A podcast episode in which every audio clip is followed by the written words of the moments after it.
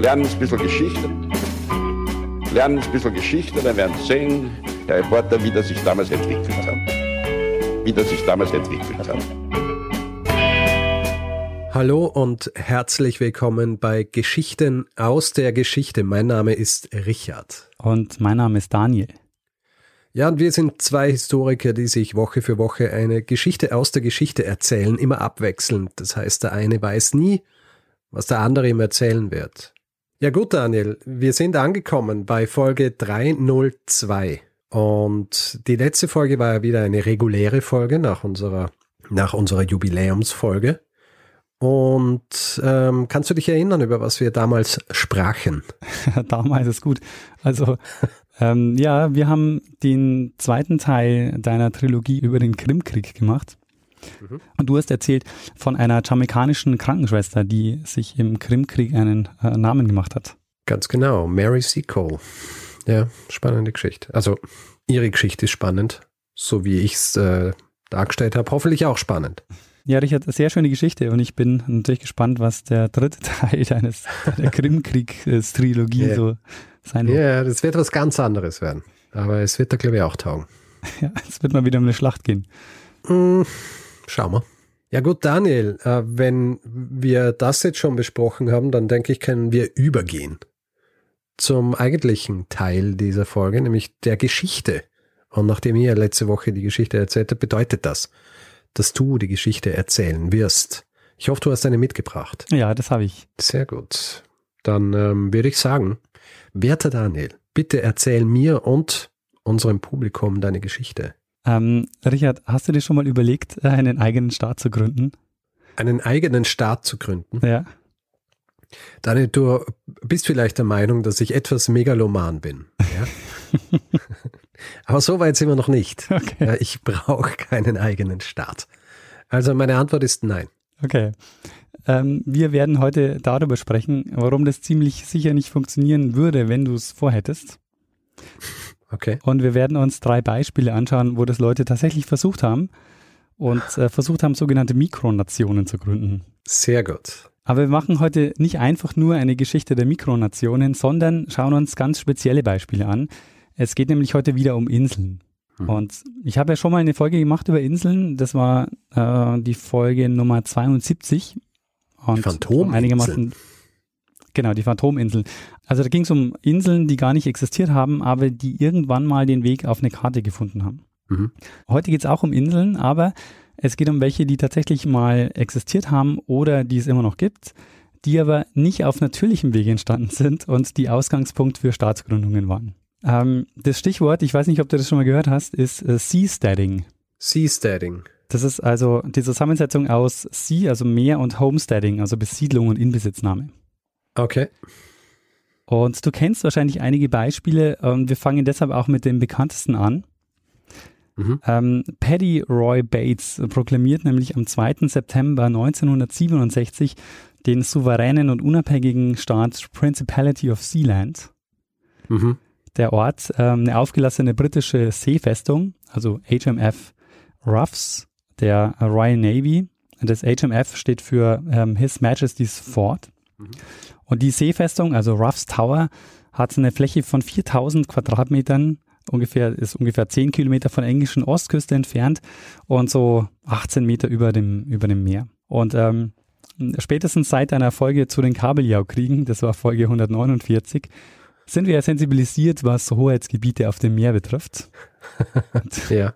Das heißt, die Küste zählt noch zum Hoheitsgebiet eines Staates und je mehr Seemeilen man dann rausgeht, ändert sich das. Und ähm, es galt zunächst mal eine Drei-Meilen-Zone und danach begann dann das internationale Gewässer und inzwischen haben die Staaten das Recht, aber die Zone auf zwölf Seemeilen auszuweiten.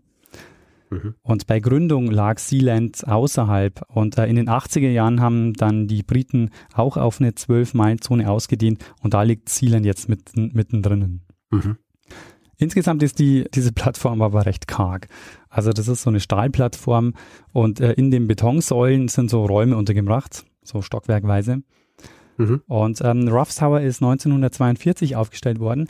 Nicht alleine, sondern im Zuge ähm, dessen wurden einige solcher Seefestungen errichtet, die sogenannten Mountzel Sea Forts, fünf Stück insgesamt. Ähm, mhm. Da stehen auch noch einige, die sollten die britische Küste sichern im Zweiten Weltkrieg. Mhm. Ich habe mal, äh, ich habe mal eine äh, kleine Doku über eine von denen gesehen, die jetzt ein Hotel ist. Ah, lustig.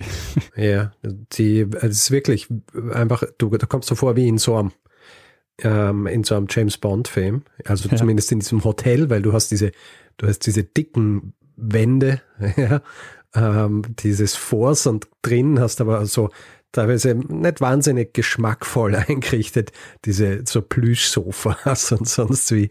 Und ähm, äh, kannst du deinen Martini schlürfen, während du so aufs Meer rausschaust durch die, die Scharten, wenn man so will.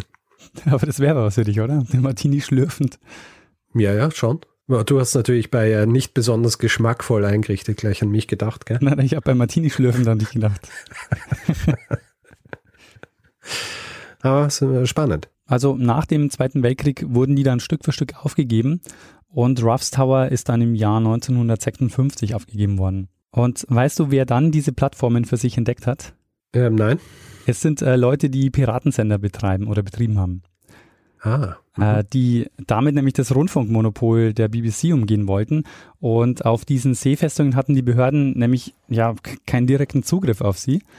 Und auf einer davon äh, war dann der Paddy Roy Bates, der seit 1965 den Piratensender Radio Essex ähm, auf einer dieser Seefestungen betrieben hat.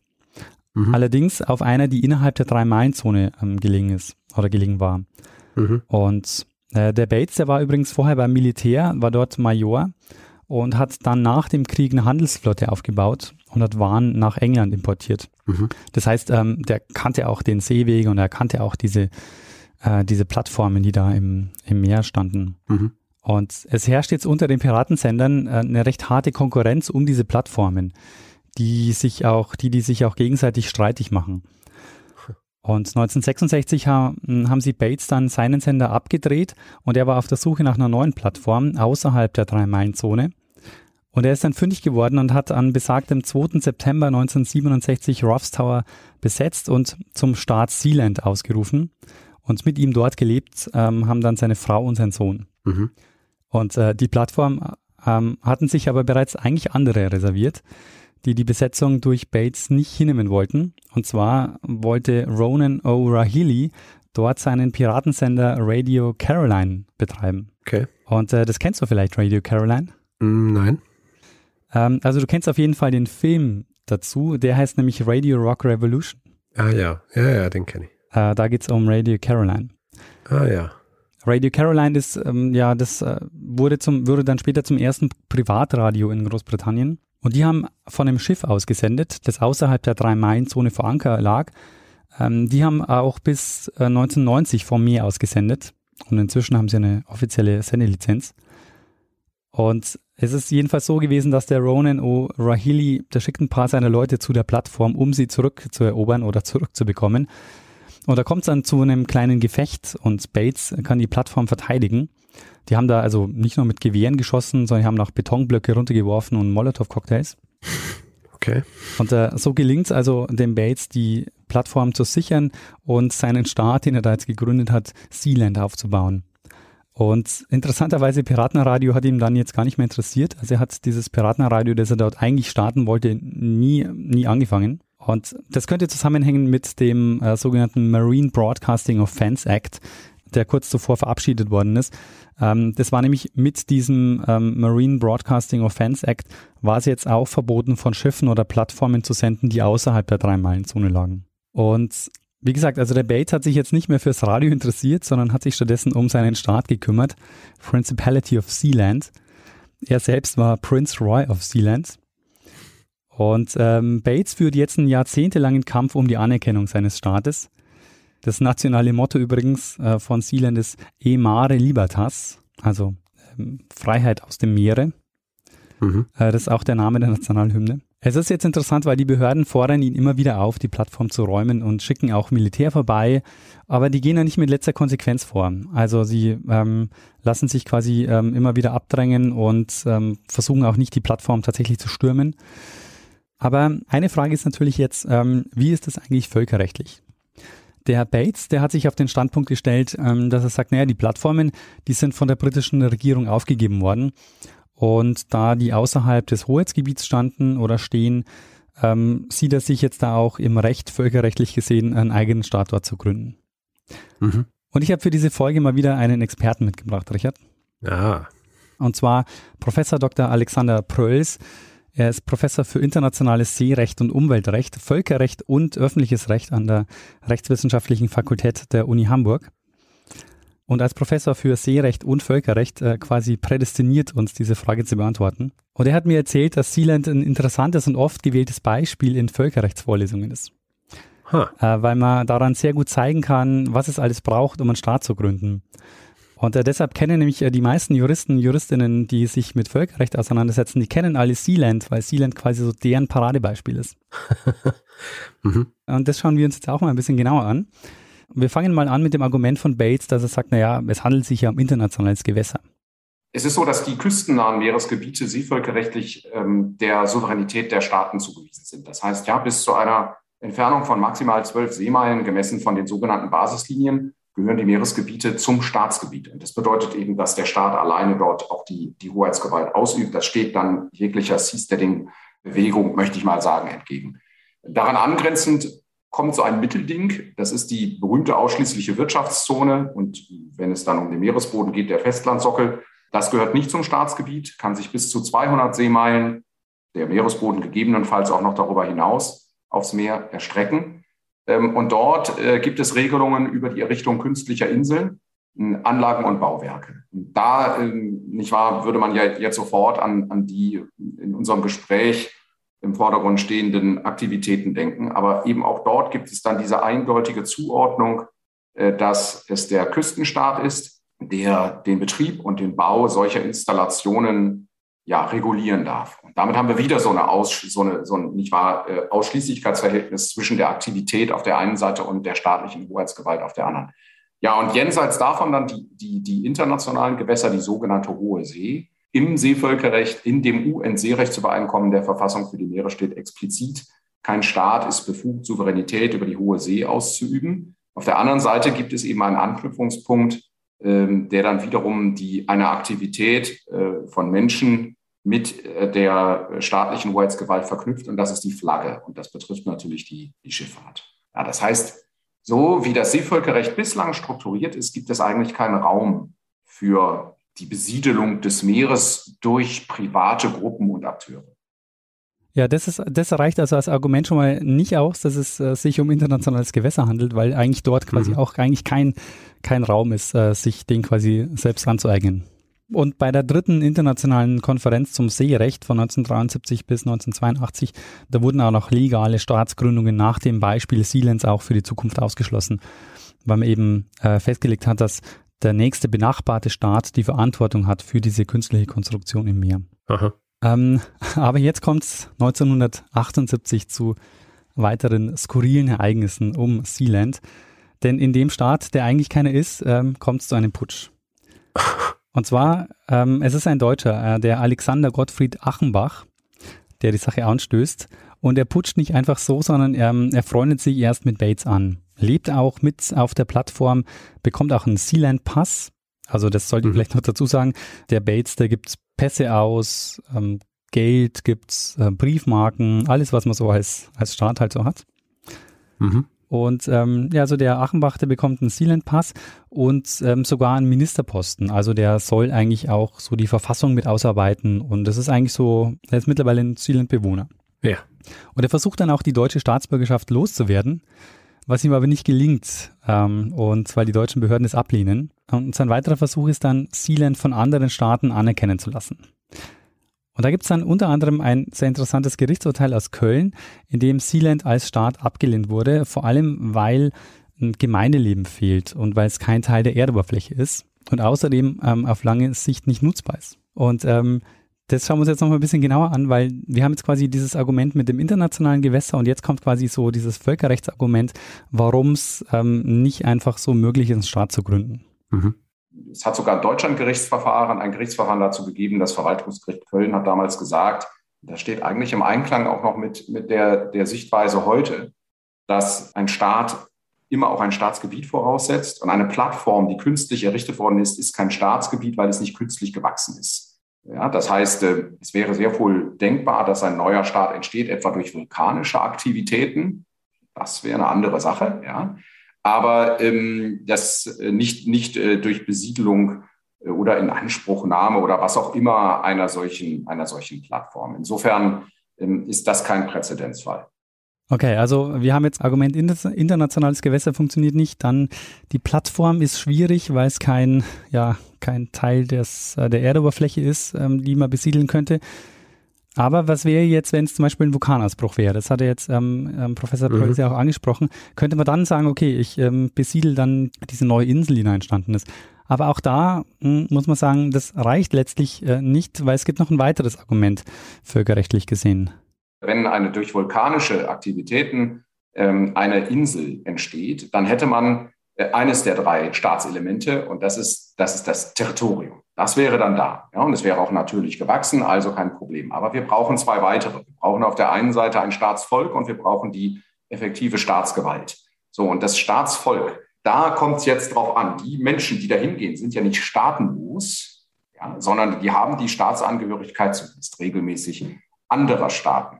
Und äh, damit kommen wir eben in dieses Problem, dass es zumindest im Grundsatz keinen Anspruch darauf gibt, dass Menschen oder eine Gruppe von Menschen einen eigenen Staat gründen, sondern die Zuordnung bleibt immer bestehen zum Staat, dessen Angehörigkeit die betreffenden Personen tragen. Und daher hat der Achenbach jetzt auch nicht geschafft, seine deutsche Staatsbürgerschaft loszuwerden, weil ähm, du kannst deine Staatsbürgerschaft nicht so einfach ablegen.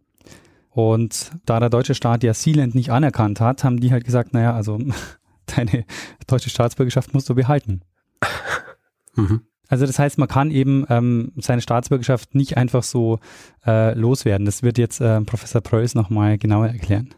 Normalerweise äh, wäre das so, dass ähm, äh, der Staat, der Heimatstaat der, derjenigen Personen, die gewissermaßen so eine Mikronation gründen möchten, sagen würde, Moment, Moment, du bist mein äh, Staatsangehöriger oder meine Staatsangehörige und vor diesem Hintergrund bestehe ich auch darauf, dass meine Hoheitsgewalt bestehen bleibt.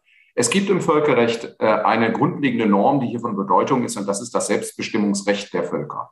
Ja, es wird seit Jahrzehnten darüber gestritten, in welchen Situationen äh, tatsächlich diese Norm, diese Völkerrechtsbestimmung gewissermaßen in einen Anspruch auf einen eigenen neuen Staat erwachsen kann. Das ist zum Beispiel völlig unstrittig gewesen im Prozess der Entkolonialisierung. Aber grundsätzlich ähm, wird ganz überwiegend davon ausgegangen, dass es einen solchen Anspruch auf einen eigenen Staat nicht gibt.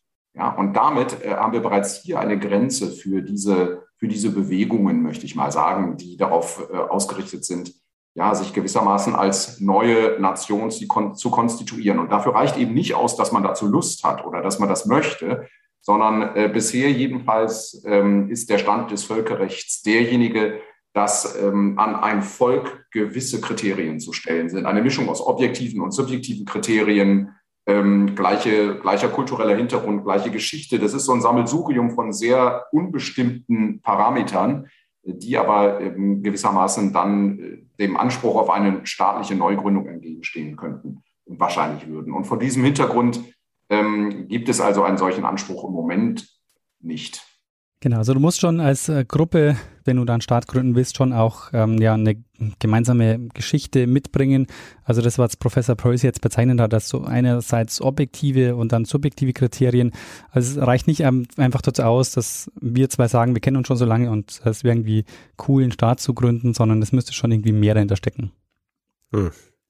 Ist aber auch, äh, wie soll ich sagen, so ein bisschen random, oder? Ich meine, äh, es gibt wahrscheinlich äh, gute Gründe dafür, auch immer die begraben liegen, aber hm, grundsätzlich äh, das Recht abzusprechen, dass es zu machen ist, aufgrund dieser objektiven und dann auch subjektiven Parameter ist ja schon, gibt ja nicht wirklich so einen, einen, einen Grund dafür, oder?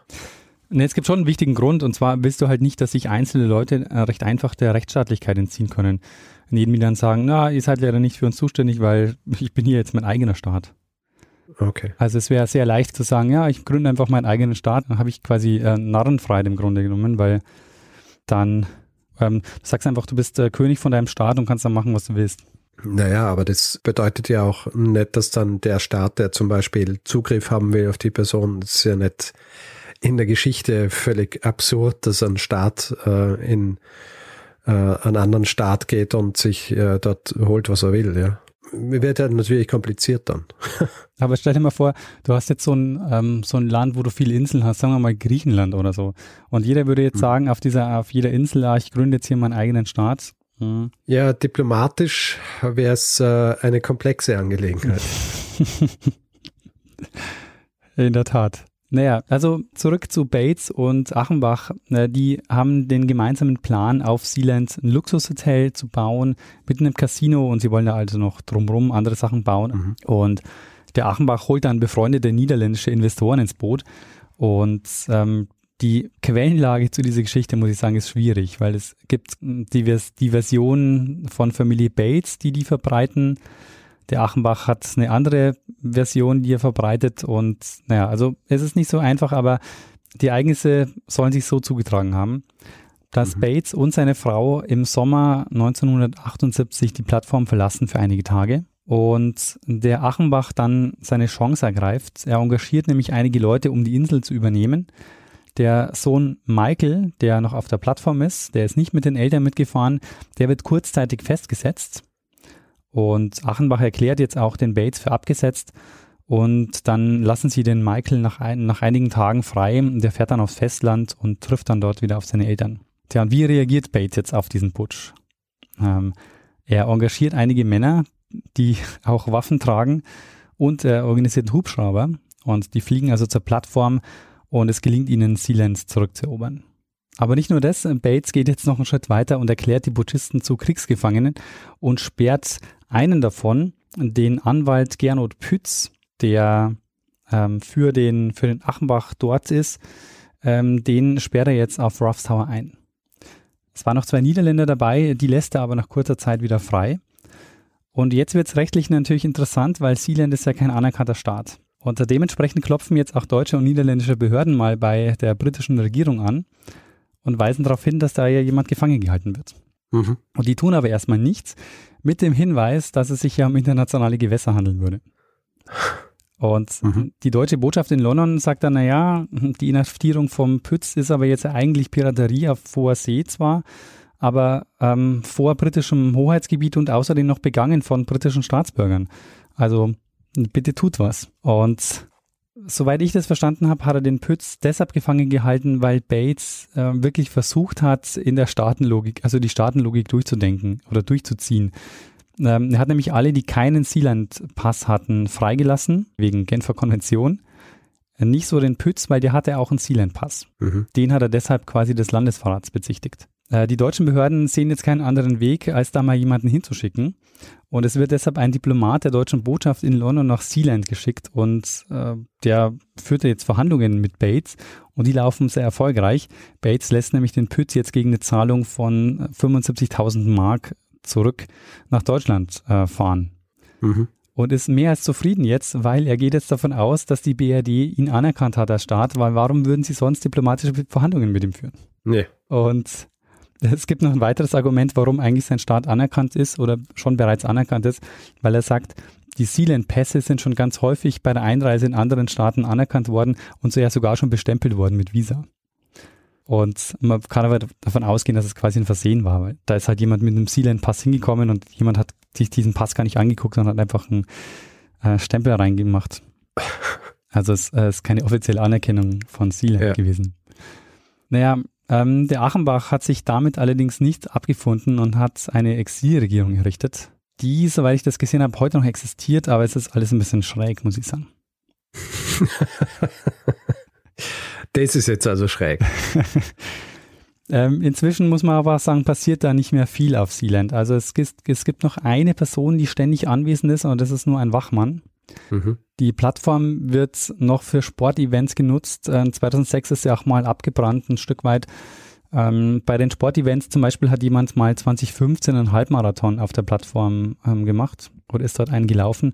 Aber ich muss sagen, dieser Halbmarathon ist auch so ein bisschen eine Mogelpackung, weil der hat fast die ganze Strecke auf einem Laufband zurückgelegt. Also im Grunde genommen. naja, es ist trotzdem Grand, ja. ja, er hat das gerannt, aber im Grunde hat er sich halt eine spektakuläre Kulisse äh, gesucht, um auf einem Laufband zu laufen. Mhm. Aber es ist jedenfalls so, bislang ist es noch keiner Mikronation gelungen, als Staat völkerrechtlich anerkannt zu werden. Auch wenn man sagen muss, Sealand war am nächsten dran. Also die haben es echt äh, sehr hartnäckig versucht. Mhm.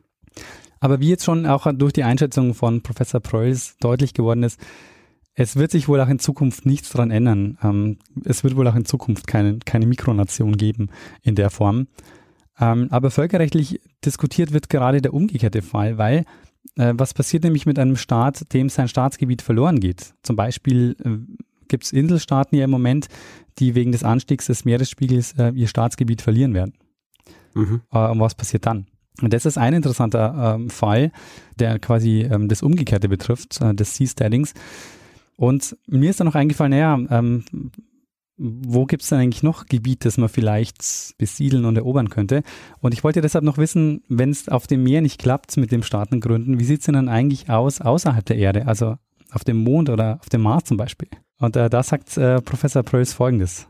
Interessante Frage. Ähm, das Völkerrecht kennt auch weltraumrechtliche Regelungen, ob Sie es glauben oder nicht. Ja, es gibt also tatsächlich einen Weltraumvertrag und auch einen Mondvertrag, ähm, und der dann wieder diese Himmelskörper äh, jeweils einem Rechtsstatus unterworfen hat. Und auch hier gilt eben, dass ähm, der, Gedanke, dass es die Staaten sind, die äh, diese erstens die betreffenden Aktivitäten kontrollieren und zweitens äh, auch hier gilt wie auf hoher See ist genau derselbe Rechtsstatus übrigens ein Aneignungsverbot und ein Souveränitätsverbot. Und wenn es dann um Private geht, äh, also Sie kennen das vielleicht, ja, vielleicht haben Sie sogar selbst schon ein Grundstück auf dem Mond erworben. Solche Anbieter gibt es ja, die, ähm, das ist also völkerrechtlich irrelevant. Gehört dir ein Stück Mond, Richard? Mir gehört kein Stück Mond. Und äh, nachdem, was ich jetzt gehört habe, selbst wenn ich der Meinung wäre, dass mir ein Stück Mond gehört, ja, würde es mir nicht gehören. Ja, sehr gut. Ähm, in einem Buch, das ich gelesen habe, war ein sehr passendes Fazit zu Sealand. Und da hieß es nämlich, Sealand ist ein rostiges Königreich, das leichter zu ignorieren war als zu vernichten. Schön. Und das passt wirklich ganz gut zusammen, weil Sealand war quasi nie wichtig genug, dass die britischen Behörden mal wirklich, äh, mal wirklich durchgezogen haben. Und mhm. gleichzeitig ähm, war es aber dann doch so Ort von sehr ja, skurrilen Ereignissen. Ja, ich glaube, dass natürlich hier auch das, äh, diese Gefahr immer besteht, wenn sie irgendwie durchgreifen und, und sonst wie, dass, ähm, dass dann die Bewohner und Bewohnerinnen äh, dann der Meinung sind, dass sie jetzt entsprechend anerkannt werden. Ja, ja genau. Nachdem es ja schon mal die diplomatischen Beziehungen gegeben hat mit der, wenn man so will, Lösegeldzahlung für den Anwalt, dann wird äh, Invasion ja im Grund bedeuten, dass, äh, dass sie als, als äh, Staat wahrgenommen werden. Ja, das stimmt. Das wäre wieder ein Argument für ihn gewesen. Also nicht wirklich ein Argument, nachdem wir jetzt die tatsächlichen völkerrechtlichen Argumente gehört haben, die äh, das Ganze eh dann als irrelevant ähm, erscheinen lassen. Aber in, in den Köpfen der, der Leute, die ja wahrscheinlich immer gesucht haben nach Möglichkeiten, sich zu legitimieren, wäre es vielleicht eine Art der Legitimation gewesen. Und als Gegenbeispiel zu Sealand wollte ich noch auf eine andere Mikronation eingehen, nämlich die Repubblica dell'Isola delle Rose, äh, die Republik Roseninsel in der Adria, elf okay. Kilometer vor Rimini. Der italienische Ingenieur Giorgio Rosa hat die Plattform mit 400 Quadratmetern 1967 gebaut, auf neun Pylonen. Und er hat dann 1968 die Plattform für unabhängig erklärt und die Republik proklamiert. Und es gibt einen Netflix-Film dazu, die unglaubliche Geschichte der Roseninsel. Und ähm, äh, das ist so, ähm, der Giorgio Rosa hat die Insel, also zumindest auch wenn man diesem Film glauben, ähm, glauben will, zu einer Art Partyzone gemacht. Also das sollte quasi so ein Touristenziel werden und war es wohl auch. Es gibt so ein Zitat im Film, dass es dass er eine, eine, eine Disco mitten im Meer errichtet hat. Okay. Und Anders als bei Sealand äh, haben die italienischen Behörden das nicht so lustig gefunden und haben hart durchgegriffen. Nämlich am 13. Februar 1969 ist die italienische Marine vorbeigekommen mit ein, jeder Menge Sprengstoff und die haben dann die Anlage zerstört. Hm. Das wäre die Alternative, die, ähm, die sie wahrscheinlich auch bei Sealand gemacht hätten. Vielleicht machen sie es deshalb aber auch nicht, weil das ja als, ähm, ja, als Betonplattform schon einigermaßen, äh, schon, glaube ich, deutlich stabiler war als das, was der Giorgio Rosa da gebaut hat. Ja, ja, ich meine, sind ja gebaut worden, um, um Angriffen standhalten zu können. Ja, genau. Da müssten sie schon mit äh, ziemlich viel Sprengstoff ankommen. Ähm, und ich wollte noch ganz kurz auf eine weitere Insel zu sprechen kommen, Richard, die dich vielleicht interessiert und die du vielleicht auch kennst, nämlich Aha. New Atlantis. New Atlantis. Schon mal gehört? Nein. Ist nämlich gegründet worden am 4. Juli 1964 und man sieht hier wieder sehr ähnliche Jahreszahlen. Also das spielt sich alles so in den 60er Jahren ab. Ist wahrscheinlich auch kein Zufall. Ähm, mhm. Also gegründet am 4. Juli 1964 von Lester Hemingway. Okay. Und du fragst dich vielleicht, ob er was mit dem berühmten Schriftsteller Ernest Hemingway zu tun hat. Jetzt, wo du es sagst. Ja, hat er nämlich, weil es ist der ältere Bruder. Ah, okay. und äh, New Atlantis war ein Floß mit ungefähr 30 Quadratmetern Fläche und zwar an der Küste von Jamaika. Ein Floß, ein sagst du. Floß, genau. Also nur die Hälfte davon war ein eigener Staat, die andere Hälfte ähm, war, gehört zu den USA. Okay. Ähm, genau, also es ist so, ähm, die, die eine Hälfte ähm, war quasi, es waren, ähm, es waren Vogelexkremente an, an, an Bord, also auf dem Floß. Und es gibt den Guano Islands Act. Und mhm. äh, der Guano Islands Act ähm, sagt, dass ähm, der ist, der ist noch aus dem 19. Jahrhundert und der besagt, ähm, dass wenn eine Insel unbewohnt ist, wenn sie nicht zum Staatsgebiet einer anderen Nation gehört und äh, ein amerikanischer Bürger in friedlicher Art und Weise von Inselbesitz äh, nimmt, dann äh, ist quasi diese Insel Teil der USA. Okay. Ja, und darauf hat er sich berufen. Und ähm, auch die Geschichte ging aber nicht besonders lange, denn die Republic of New Atlantis ist dann schon 1966 durch einen Sturm untergegangen. Die gesamte. Die gesamte, naja, es war nur ein Floß, also mhm. das ging wahrscheinlich schnell.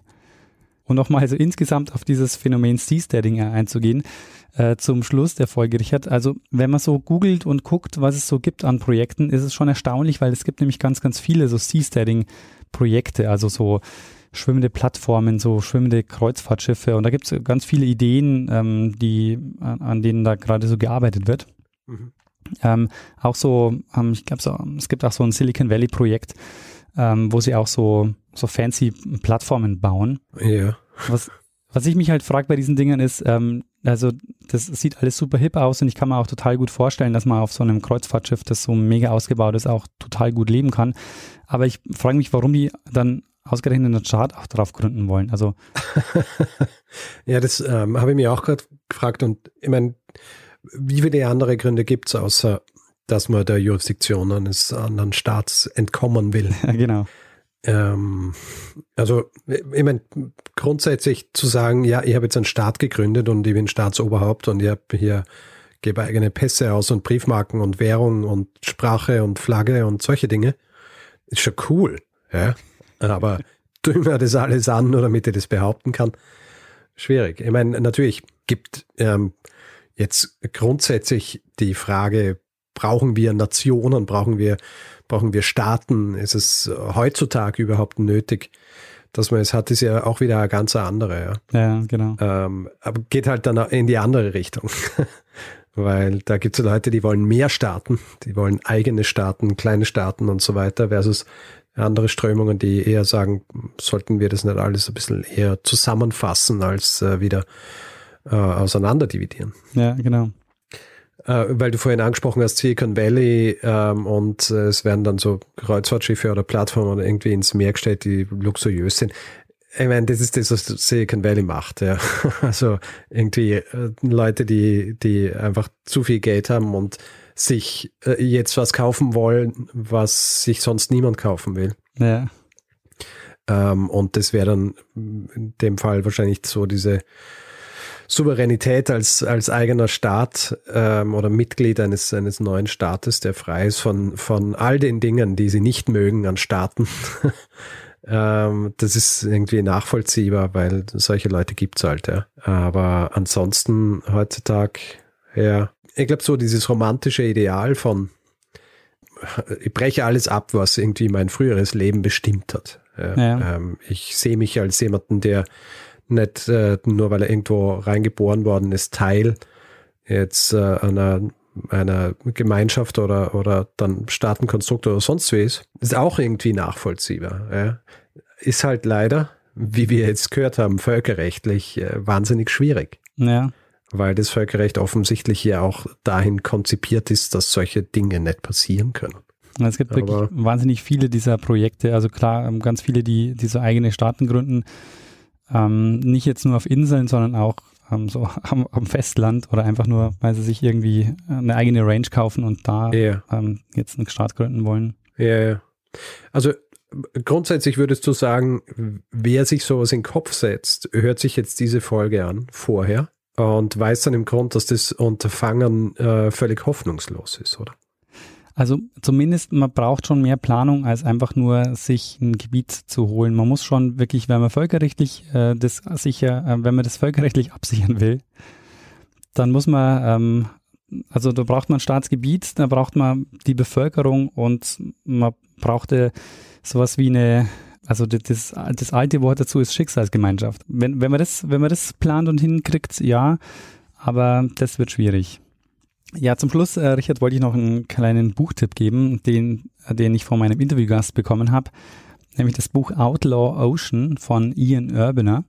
Da geht es in einem Kapitel über Sealand, ähm, das er auch besucht hat zur Recherche. Mhm. Ähm, dann möchte ich mich bei Simon bedanken, der mir den Hinweis zu Sealand geschickt hat. Und ähm, ich muss gestehen, Richard, ich habe vergessen, wer mir den Hinweis zur Roseninsel geschickt hat. Ich weiß ziemlich sicher, dass da einer kam, aber ich kann mich leider nicht erinnern. Daniel. Also, ja. ähm, ich entschuldige mich schon mal dafür. Ähm, bedanke mich aber noch ganz herzlich bei unserem Experten, bei Professor Alexander Pröls, äh, dass er uns zur Verfügung gestanden hat mit seinem Expertenwissen zum Völkerrecht und zum Seerecht. Ja, sehr gut. Sehr schöne Geschichte, Daniel. Ich danke dir sehr spannendes Thema und wahrscheinlich auch sehr ergiebig. Also ich glaube, wenn man noch mehr zu solchen Staaten machen wollen würde, wird es noch genug Material geben. Mhm, auf jeden Fall, ja. Ähm, aber ich wollte nur quasi jetzt mal mich auf die Inseln beschränken und habe mich mal mhm. auf Sealand konzentriert, weil es schon ähm, ja sehr spektakulär ist, eine Insel ja. zu haben, die gar nicht als Staat anerkannt ist, wo es aber trotzdem zu einem Putsch kommt und äh, wo es dann zu diplomatischen Verhandlungen kommt, obwohl quasi eigentlich das ja. Ja, ja. Ich meine, du hast jetzt halt die Geschichte von ähm, einem Versuch erzählt, der wahrscheinlich der erfolgreichste, äh, erfolgreichste war. Ja. Äh, aber trotzdem erfolglos. Genau, ja. Das macht es natürlich schwierig für, wie soll ich sagen, den Spannungsbogen für andere Geschichten über solche Versuche. Sehr gut. Daniel, hast du, hast du der Folge noch was hinzuzufügen? Na, ich würde sagen, wir äh, beenden die Folge und gehen zum nächsten Teil dieses Podcasts über. Gut, der Feedback-Hinweis-Blog. Jawohl. Wer Feedback geben will zu dieser Folge oder zu anderen, kann es per E-Mail machen. Feedback at geschichte.fm kann es auf unserer Website machen, geschichte.fm kann es auf Twitter machen, da ist unser Accountname Geschichte.fm, kann es auf Facebook machen, da findet man uns unter demselben Namen. Und wer uns auf Spotify hört, kann uns dort auch folgen. Äh, ist auch immer sehr erfreulich für uns. Und wer Kritiken schreiben will, Reviews, äh, Sterne vergeben und all solche Dinge kann es zum Beispiel auf äh, Apple Podcasts machen oder panoptikum.io oder grundsätzlich überall, wo Podcasts bewertbar sind. Ähm, ja, und Richard, du hast mich ja letzte Woche sehr würdig vertreten an dieser Stelle. Ich danke dir. Ähm, würde das aber jetzt mal wieder übernehmen.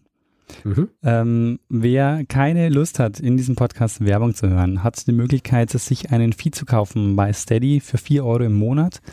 Da bekommt ihr dann auch jeden Mittwochvormittag die Folge, allerdings in einem eigenen Feed und da kommen dann die Folgen jeweils ohne Werbung an. Ihr findet das Ganze unter geschichte.fm slash steady. Außerdem freuen wir uns, wenn ihr uns ein bisschen was in den Hut werft und uns dabei unterstützt, hier jede Woche eine Geschichte zu erzählen. Ihr findet alle Hinweise, die ihr braucht, um uns ein bisschen was zukommen zu lassen, auf der Webseite. Und wir haben den Link dazu in den Show Notes dieser und äh, jeder anderen Folge. Ähm, wir bedanken uns in dieser Woche bei David, Lars, Henning, Irmgard, Wilhelm, Sascha, Insu, Greta, Martin, Annika, Sebastian, Michael, Iris, Dirk, Roman, Steve, Nicola, Nikolas, Florian, Jeffrey, Michael, Christopher, Bernd, Andreas, Vincent, Oliver, Werner, David, Georg, Sarah, Jörg, Fabian, Daniel, Janosch, Reimar, Laura, Gudrun, Marc, Carsten, Andreas, Christopher, Benjamin, Merlin, Felix, Friedegard, Olaf, Dirk und Silke. Vielen, vielen Dank für eure Unterstützung. Ja, vielen herzlichen Dank. Tja, Richard, was bleibt uns eigentlich noch? Eigentlich nur, dass wir das machen, was wir immer machen am Schluss einer Folge. Du meinst, wir geben dem einen das letzte Wort, der es sonst auch immer hat? Richtig. Bruno Kreisky. Lernen ein bisschen Geschichte. Lernen ein bisschen Geschichte, dann werden Sie sehen, der Reporter, wie das sich damals entwickelt hat. Wie das sich damals entwickelt hat. Ich habe jetzt mich ja ausgekleidet mit so, ähm, wie heißt das, Decken. Wie heißt das? Decken.